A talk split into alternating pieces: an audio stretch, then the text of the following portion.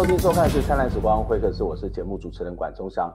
《灿烂时光会客室》呢是由公视新闻议题中心、PNN 公民行动影音记录资料库以及《灿烂时光》节目联合制播的视讯跟音讯的节目哦。我们在每个礼拜天的晚上九点半，在公视新闻议题中心 PNN 的网站会直播，之后呢会在公库的网站会有完整节目的播出哦。呃，我想今天的谈这个主题，其实如果看公库的这个报道的话，应该会知道，在二月二十七号呢，其实在。呃，这个台湾发生了一个警民之间的冲突，不过这个民可能不是只有呃台湾的一般的民众，也包括外劳，因为啊曾、有发生了一个有关于外劳的遣返事件哦，那当时也产生了一些呃一些，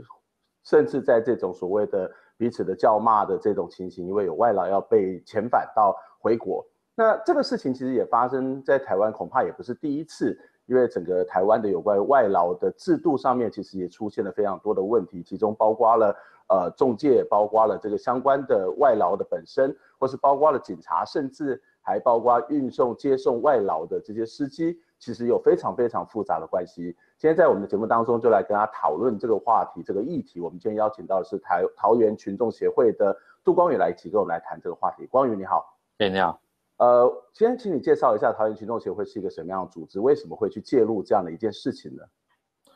呃，我们协会是在二零零九年于桃园成立的。那把这个协会其实它主要是帮助本劳有关他们劳资纠纷以及筹组工会方面的事务这样。嗯，那因为后来台湾的很多工厂大概因为本劳的数目越来越少，像变成外劳，哦，人数越来越多。所以，我们从本劳那边也扩及到外劳权益的一个保障。那因此，我们现在的一个主要工作，除了本劳之外，有很大的一部分也是在协助外劳的一些维权和劳动权益的一些工作。这样。嗯哼，我们知道在二二七的时候，就二月二十七号，在机场也发生了一个外劳呃遭到遣返的冲突。那你们知道这个讯息，也立刻赶去救援。不过，你们也跟这个航警或者跟这个呃司机也产生了一些这个冲突。可以告诉我们当天发生的状况是什么吗？呃，我们在二月二十六号那时候就接到那个外劳的投诉哈，他们透过脸书传讯息，说在二二七当天他们会被强制遣返，好，他们国家是印尼嘛，哈，这两个是印尼的厂工这样。那这事情其实发生很多次了，就是我们之前大概也有四五次一样到机场拦人，因为他在程序上是他们会先经过离境验证，然后再由机场那边的那个劳动部的关怀柜台。签证后就把他缔结出境，这样，所以我们听到这讯息，那、嗯、我们有问过那外劳说，你为什么被缔结出境？他说他们不清楚情况。嗯、那我们当然也担心说，是不是会有那个他们被违法强制离境的情况？也就是说，明明他们并没有违反劳基法的规定，那契约也还继续存在，嗯、但是被中介给强制出境这样。所以我们当天其实本来是先赶到现场去了解情况。嗯。那呃，所以他们到底有没有发生违法的事情？在他们在实际的工作上面有违法的问题吗？应该说，我们当天到那边才了解他们的一个问题是，之前他们有去体检，因为外劳规定是半年要体检一次。对。那在他们送的检体上面，好像是他们有拿了别人的检体去做化验，那因此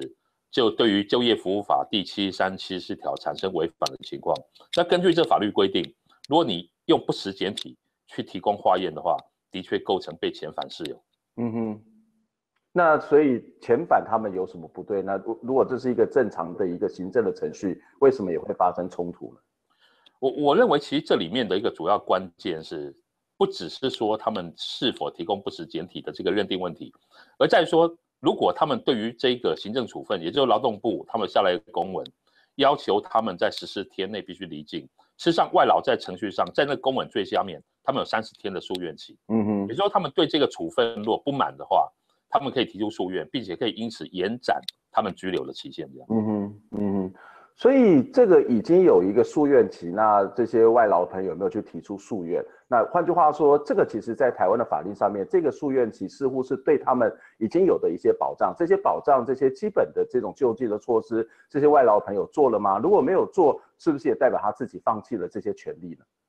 我我认为最大的问题是说，这些有关这些法律的保障跟他们来往返的这些公文，事实上全部都是用中文。它并不是有印尼文的对照。第二方面是这些公文的递送，实际上都是寄到中介那边，所以外劳实际上他没有机会去收到这些公文。如果中介不跟他讲的话，嗯、那我接的争议主要是二月二七地解出境，在二月二十六号的时候，事实上中介才把那个公文拿给外劳，嗯，跟外劳说劳动部判定他们必须十四天内离境，而且中介是先把机票买好了，在二十六号才跟他们说要地解出境，所以是让他们完全没有机会应应，以及也没有机会去知道他们有一个程序上保障可以进行诉愿。嗯哼，呃，这样子听起来，其实看起来是这个呃，中介事实上在二十二月二十六号才告诉这件事情，而且已经把机票买好，所以基本上来讲，从你的这个描述里面，这些外劳的朋友，其实他没有一个，他第一个他可能不知道这样的一个事情，第二个其实就算知道了这件事情，他可能要去提出的相关的这种所谓的申诉，恐怕也来不及。呃，可是这个让我觉得比较奇怪的地方，或者比较好奇的地方，就是外劳朋友到台湾来。他们唯一接触的管道只有中介吗？他们到这里有什么样的权利义务，或者是在法律的保障？难道他们来之前都没有任何的之前训练，或是都没有任何资讯告知的这个过程吗？我我认为一个比较大的问题是，第一个，这些外劳他们的一个家乡，他们身处他们国家的背景，也就是说来台湾工作，第一个很多是低学历的，所以他们本身在他们的都是从乡下哦。我跟大家理清一下，目前来台湾的外劳，大部分不是从都市来的，嗯，都是从一个比较乡下的地方，那些地方是连找工作都很困难，嗯，所以他们来这里的学历大概很少是超过国中的，这第一点。第二点，当时他们来台湾的确在印尼那边有做一些行前的教育跟训练，但那时间很短，嗯哼，时间很短，而且他并没有那么详尽的跟这些外劳去告知台湾的一些法律规定。嗯，因为可能连印尼那边都不是那么清楚他们法律规定。你这指的是印尼政政府或是印尼的一些政中介？对，印尼那边有中介，对。然后他们进来台湾以后，这边中介其实完全没有去告知这个事情。我我甚至觉得这是最夸张的是，搞不好这个中介也不知道就业服务法七三跟七四规定提供不实简体会被遣返。他大概是第一次遇到这个事情。嗯，对。呃，就算中介不知道，那后来他也知道了这个提供不实简体这件事情。那难道中介他也是在二月二十六号是才知道吗？或者是说他其实如果早一点知道这件事情的话，他也可以去协助这些外劳来提出这所谓的申诉，不是吗？应该说这个事情其实是在去年的十二月所发生的。那其实因为这不实简体，所以发生一个问题，就是说这不实简体有验出阿米巴痢疾，嗯哼，一个传染病的情况。所以中介其实是在十二月的时候就知道这个情况。为什么？因为当时是。中介带着卫生局的那个承办人员，一块到工厂去跟外劳解释发生这个东西，但是当时他们并没有跟外劳去讲说会这么严重，会被遣返。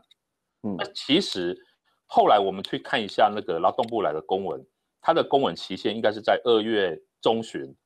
要求他们缔结出境公文，二月中旬就下来了。中介是在二月中旬就知道他们会被遣返，可是一直不跟他们讲。一直拖到上飞机前一天才跟他们说。嗯哼，为为什么会有这样的事情？是这是一个普遍台湾中介都会有的情况，还是这个中介是比较特殊？因为我自己也认识一些中介，他们都会不断的告诉我们，他们其实是非常非常关心外劳，因为对他们来讲，这些外劳如果常常被遭到遣返，恐怕他们自己也会有一些呃不不好的一些印象，不是吗？我我觉得这最大的问题是因为台湾的法律规定，也就是说，如果你发生外劳逃逸的话，你对于外劳的一个名额以及罚款，这个会科予中介跟雇主的一个义务。嗯、那事实上，因为中介担心外劳逃跑，他也很怕说，如果他提早跟外劳说的话，外劳觉得说，那反正我到被替也出境，我干脆就就早点跑掉，我干脆非法打工这样。嗯、那因为这样，他就希望说，不要让外劳知道这些程序保障，那用一种。很突然的方式，让外劳来不及反应的情况下，就可以把它缔结出境，这样减少逃跑的几率。这中介的一个逻辑。嗯哼，这这其实是一个比较相对在制度上面根本性的一些问题。我们待会儿可以花比较多的时间来谈，呃，这个中介的角色，以及这个所谓的为什么常常会出现这种所谓的逃逸、逃跑外劳这样一种情形哦。也许我们再回到这个当天二二七的现场，当天其实你们在。这个警局也发生了一些激烈的冲突，甚至也跟这个呃送送这些外劳的司机也产生了一些冲突嘛。对。那这个跟外劳司机有什么关系呢？他只不过就是去做他应该要做的事情而已。他为什么会跟你们有这些冲突的情形产生？嗯，我我应该这么说哈，这个事实上有一个，我觉得中介在法律的一个理解上可能跟我们不太一样。嗯、他们认为，因为在行政法法上有科予他们必须防止外劳逃跑，他怎么可以？例如说，如果外劳逃跑，他会被罚款，中介必被罚款，嗯、所以他只误以为说他对于外劳有这种去限制他行动的权利。嗯，我们那天的冲突主要是在二月二十六号，中介事实上在晚上就有点变相的去限制外劳行动。第二天二月二十七号，他跟车行的司机交代说，你一定要确证那外劳。上那就是上飞机，一定要完整的，就是让他一定要缔结出境。在这个过程，他希望车行要保证达成这样的任务，因为这样的话，事实上那天车行才表现出那样的一个行为跟动作出来。嗯，所以这个车行的这些车主或者这些司机其实也蛮无辜的嘛。我我认为说，当然我理解说，因为他们也是受雇者，因为事后那个司机他也有对外讲说。他当天为什么会有这样的行动？因为他怕他如果没有保证让外劳可以顺利出境的话，这个中介公司会责怪他。他也怕接不到下一笔生意，这样，因为他们是一个长久配合的车行。嗯，那我觉得某方面或许我们可以去体会或者体谅这个司机为什么这个动作，但其实我认为说他们可能没有认识到说有关人身自由这个限制，嗯，毕竟是高于他们民事间的那种司法契约这个位阶。嗯嗯，对，是的。嗯哼，我我觉得这这样整个听起来有一点有点奇怪，或者是说有点都是一种荒唐，就是不管是在于中介的角色，或是在于外劳的角色，或是在于司机的角色，其实它在于整个资讯上面都是一个不清楚的状况，那甚至产生了某种的误解，甚至一些资讯的传递上面可能是一个过度的呃，在逾越了这个法律基本的权限，为什么会有这么大的这种所谓的差异的存在呢？这这其实对我来说也是一个比较，我自己都会觉得疑惑了哈。老实说，我自己都会觉得，因为我在从事这个外劳救援工作大概这么长的一段时间以来，我发现我跟这些中介以及司机，好像对中华民国的法律的理解是完全不一样的。嗯，那事实上我跟他们，我有尝试跟他们对话，跟一些私底下跟一些中介或者司机，他们的看法就是说，如果外劳逃跑了，谁能负责？因为只有国家跟整个制度的对外劳逃跑的这个压力，全部都压在他们身上。那因此他们就觉得说，我们其他人不理解他们这样的压力。为什么？因为外劳逃跑不只是罚款而已，中介公司每年有呃每两年有进行所谓的评鉴，外劳逃跑对他们评鉴的事项来说是一个严重的事情。也就是说，可能会影响到，如果两年评鉴没过，中介牌甚至可能会被取消。所以他们认为说，他们的压力非常大。整个社会、整个国家对于外劳逃跑的这个防治工作，全部都给他们，但是他们又没有公权力。嗯，他们是因为这个事情发生以后，他们才去慢慢去理解说，没有这样的公权力，但是又赋予、科予他们这样的义务。嗯，我觉得主要的冲突来自这里。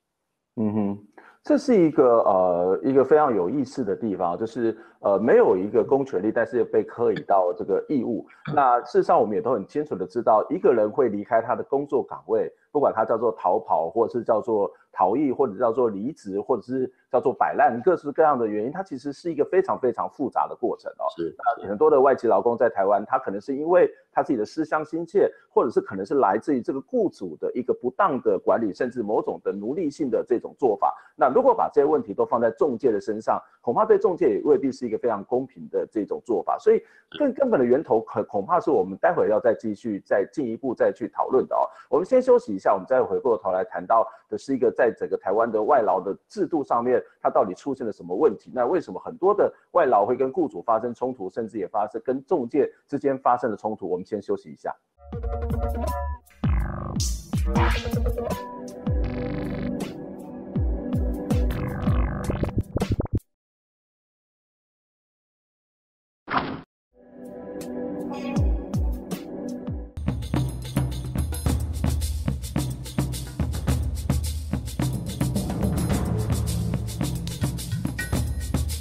欢迎再次回到《灿烂时光会客室》节目的现场，我是节目主持人管中祥。今天在我们节目现场跟大家邀请到是桃园群众协会的杜光宇，一起来跟我们谈一谈这个中介还有所谓的逃跑、逃逸外劳的问题。光宇你好，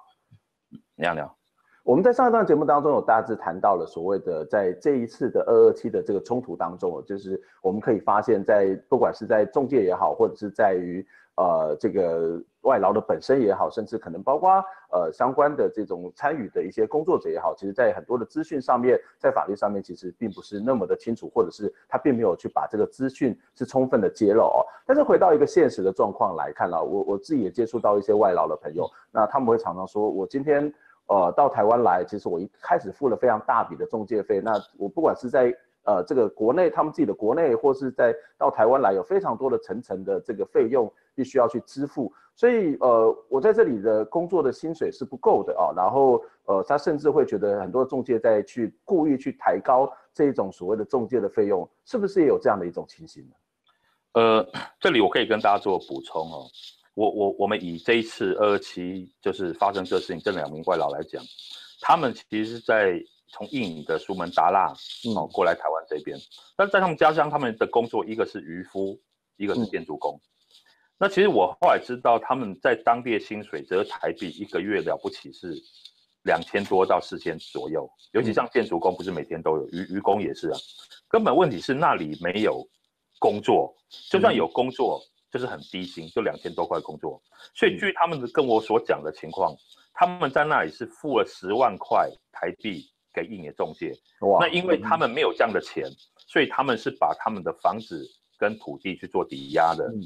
抵押之后，他们来台湾还要再付一个什么钱？还要再额外再付六万块。嗯。分期付款一样是付给那边中介。台湾这边中介开始就每个月付一千八。好，第一年一千八，第二年一千七，第三年一千六，再这样来给付。那所以你这样算起来，印尼那边的仲介实际上是收了十六万的台币。嗯哼。那如果说像目前他们来台湾只有半年，我们可以想象，如果他们被遣返回去的话，嗯，他们马上要背负这十六万台币。当然后面后来有中介私底下跟我讲说，这后来的这六万块分期付款是不用再付。可是前面那十万块是逃不掉的。嗯，那如果十万块你用他们台币薪水两千五来算，他们大概两三年不吃不喝才能还得清这笔钱。嗯哼，所以呃，这样的一这一笔钱是两边的政府所定定出来的公定的价码吗？这个钱其实应该说是印尼政府那边定出来的。嗯，那我们这边的中介的说法是，这笔钱最主要是印尼那边收的。嗯，台湾这边收的是每个月一千八的这个每个月按月底付的中介费。但是我后来知道有私底下这些中介跟我讲，其实这笔钱两边都有分到。当然我不晓得事实真假，只不过有些中介跟我说比较良心中介，他说所有中介都不敢承认是。前面付的这笔所谓给印尼中介的钱，是上两边都有分到。嗯哼。嗯哼，所以呃，在这里我们可以看到，一开始这些外籍劳工的朋友，这些移工的朋友，事实上他在中介费上面，不管是在印尼或者在台湾，对他们来讲都是一个非常大的负担哦。是。那所以其实当他们发现在这里的工作环境或是工作待遇不如他们预期，那恐怕也会产生这个所谓的逃跑跟逃逸的这种情形。那我觉得比较有意思的是说，一旦这有发生逃逸外劳，事实上我如果没有记错的话，这些外劳的这个扣打是可以会被限制住的。如果他没有被遣返的话。甚至刚刚谈到他可能会被记点，或是会被有一些相关的处分。那为什么会有这些逃逸外劳的问题的产生呢？为什么这些外籍劳工朋友们、这些移工朋友，为什么他们都不能够自由转换雇主，或者是他们为什么一定要逃跑呢？我我认为比较大的问题是出在不能自由转换雇主，因为他们在印尼那边的时候，他们不知道来台湾的工作到底是什么，所以来台湾以后，他们才发现，我们甚至更夸张的。来台湾才发现他被送到山上的槟榔园，哦，那个可能，那个完完全没有人烟的地方，这样。每天工作醒过来就要工作，睡着了，然后他可能每天就十多小时都在工作，眼睛睁着时间全部都算老板的，但薪水一个月只有拿到不到七千块而已，嗯，都被扣光了，但他还搞不清楚为什么会扣成这样，但因为台湾的法律规定，你某些特定的事由才能够转换雇主。那当然，我们以刚才我讲那个槟榔园的例子，因为事实上我我们遇到那例子，那几个是以看护的名义，男性申请来台湾，嗯，但老人都还没看到，他就被送到槟榔园去。嗯，可是他们最大问题是，他们要怎么样去检举？因为很多外劳来台湾手机被没收，嗯，外劳手机被没收，跟台湾人的，我说一个比喻啊，哦，是等于说你在一个地方工作，老板跟你说你不能讲话，不能看东西，对，哦，你你完全不能坐在联络，你就除了在工厂里面之外，那是比坐牢还更惨的。嗯哼，坐牢你还有其他管道，也许可以跟外面联络，真的还是完全没有的。嗯，那这种情况他只能找机会逃，因为他也不知道台湾的法律，他可以转换雇主，嗯、所有的中介。哎，我不要说所有啊，所有有些中介朋友给我抗抗议哈，有些血汗中介，他们对外劳的说法就是，嗯、你台湾要转换工作，只有一个可能性，就是你回去，嗯，你回去再重新过来，嗯，所以你除了回去没有其他选择。如果你要转换工作的话，因此他们回去就面临到个最大问题，他们已经付了一次的给印尼中介的那个十万块，怎么还？嗯，因为你要再来一次，要再重新付一次，所以几乎所有的外劳会。有一个很大的一个焦虑，就说如果他们遇到一个很糟糕的老板的时候，他们说逃没有其他管道，所以才导致这样的现象。嗯哼，如果回到一个刚刚你提到说，呃，他们到台湾来之前，其实不会知道他们会去哪个地方工作，然后最后会跑到一个槟榔园。那这个部分我就有点好奇，好，他们到台湾来之后，雇主是怎么选他们？他们是怎么选雇主？那个程序、那个过程是什么呢？他们没有办法选雇主。嗯哼。他们也帮选雇主，我我跟大家说，当然他们在他们印尼这很有趣哦。我后来听到这些外劳讲，实际上他们在印尼的时候，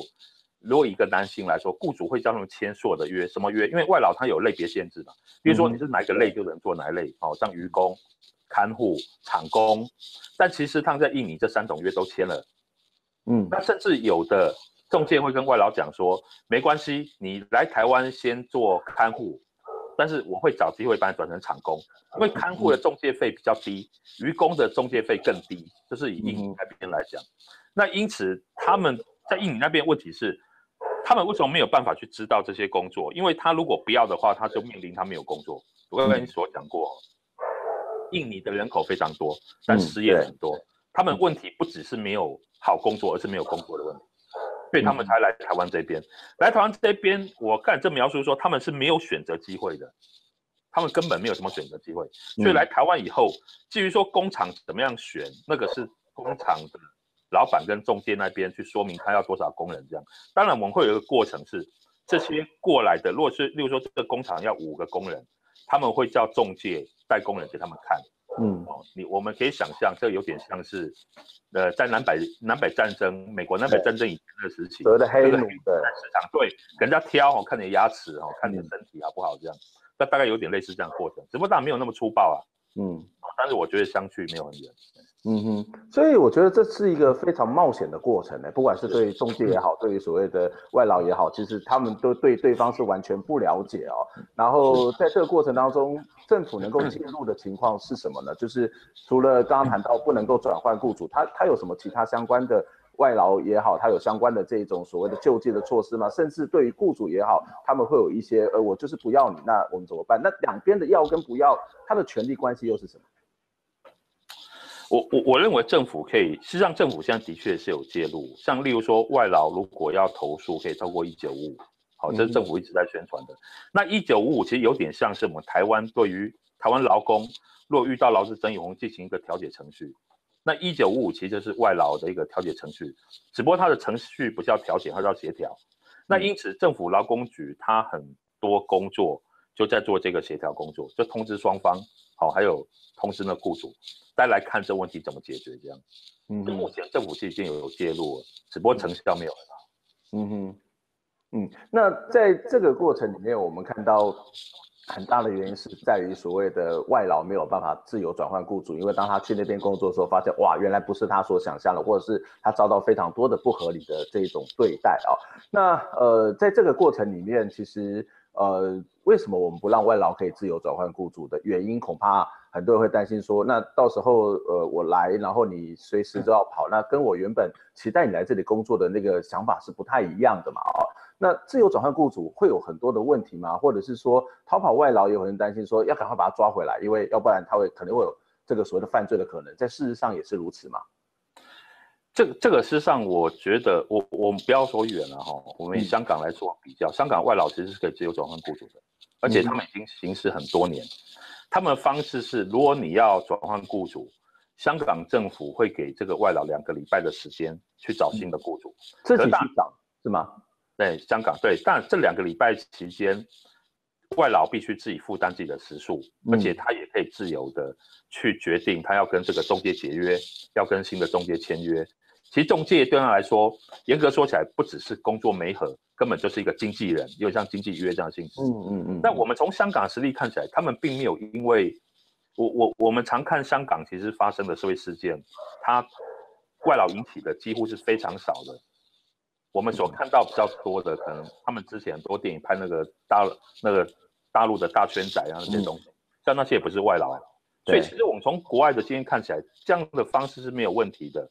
台湾的问题在说，因为外劳管理两种模式，一种像香港是可以自由转换雇主，自由的去更改跟中介间的契约。但是我们学的是新加坡那一套，也就是说非常密集、非常严格的一种管理方式。因为新加坡模式是把外劳当做他们可能都会逃跑，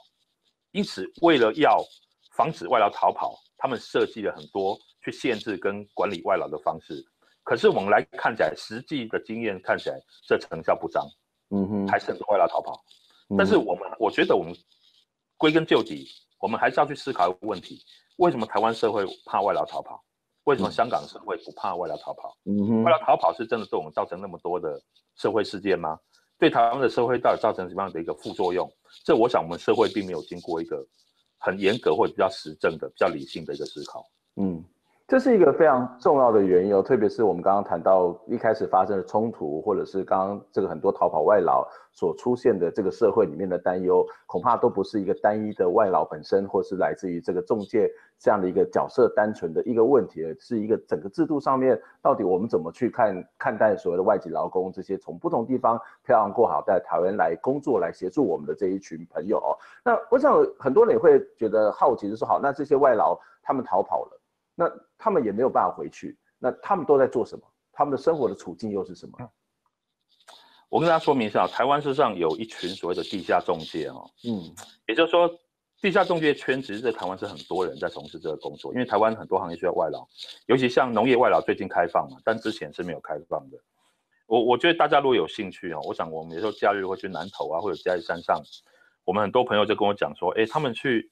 山上怎么会看到好多外劳这样？我跟他讲说，这个很正常哦，因为那些外劳我看十之八九都逃跑外劳。我更我讲更夸张例子，我有朋友有一次到花莲这个山上哦，他说我我不应该把地点讲太清楚，不好意思。他说他在那个山上看到有越南村，我说什么叫越南村？他们看到一群越南外劳哦，他们集中住在一起，甚至连小孩子都跑来跑去。所以那个现象已经不只是逃跑外劳，而是目前台湾的外劳情况已经产生。像以前中南美洲或者土耳其的的那个外劳进入德国那个情况，已经开始产生长久居住，甚至形成聚落的一个情况。嗯，所以接下来的思考不只是外劳问题，而是这些人他们就是要在台湾居留，甚至他们的下一代也会在台湾出现。嗯，甚至也在台湾逃跑外劳后代结婚了。对对，那逃跑外劳其实当然他们有不一样的一个情况，我知道。有些逃跑外劳会被集中在某些工厂里，嗯，因为那个如果逃跑外劳被抓到，对工厂主来说处罚严重，嗯，所以我们前几天也接获到一个一个讯息，就说一个逃跑外劳，那事实上他就是被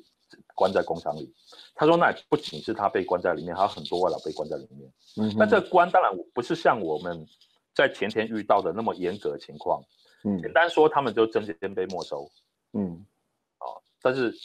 这对他们的管理是比较严格啊，但是还不至于到前天我们遇到那些被关在地下室的那一种情况这样。对，嗯哼，这其实是一个呃，这样听起来是一个非常我觉得很很荒唐了。所谓的荒唐是说，呃，所有大家都觉得这些外劳的这种应该是一个严格的管理，可是，在这种所谓的严格管理的这种状况之下，事实上又发展出另外一套的所谓的地下经济。那如果从一个所谓的社会的角度来讲，恐怕也又又有一群人会觉得说，你看这一群人的这种所谓的跑到自己跑到一个地方，然后做一个地下的工厂或者地下中介，或者是已经形成一个新的聚落，也会造成台湾的另外一种问题。所以最根本的地方恐怕是在于说，在一开始我们对于外籍劳工，或是对所谓的移工，对于这些到台湾来一起跟我们工作的这些朋友的态度到底是什么？如果没有一个最基本的一种所谓的人权的价值，如果没有一个最基本的把他们当作是一种伙伴的态度，如果没有办法让他们跟本地的人享有相同或是类似的待遇的话，这些问题恐怕会不断的发生。因为时间关系，我们今天的访谈就到这边。非常谢谢杜工也来接受我访问，希望下次有机会再跟你聊更多的话题。谢谢，我们下礼拜再见，拜拜。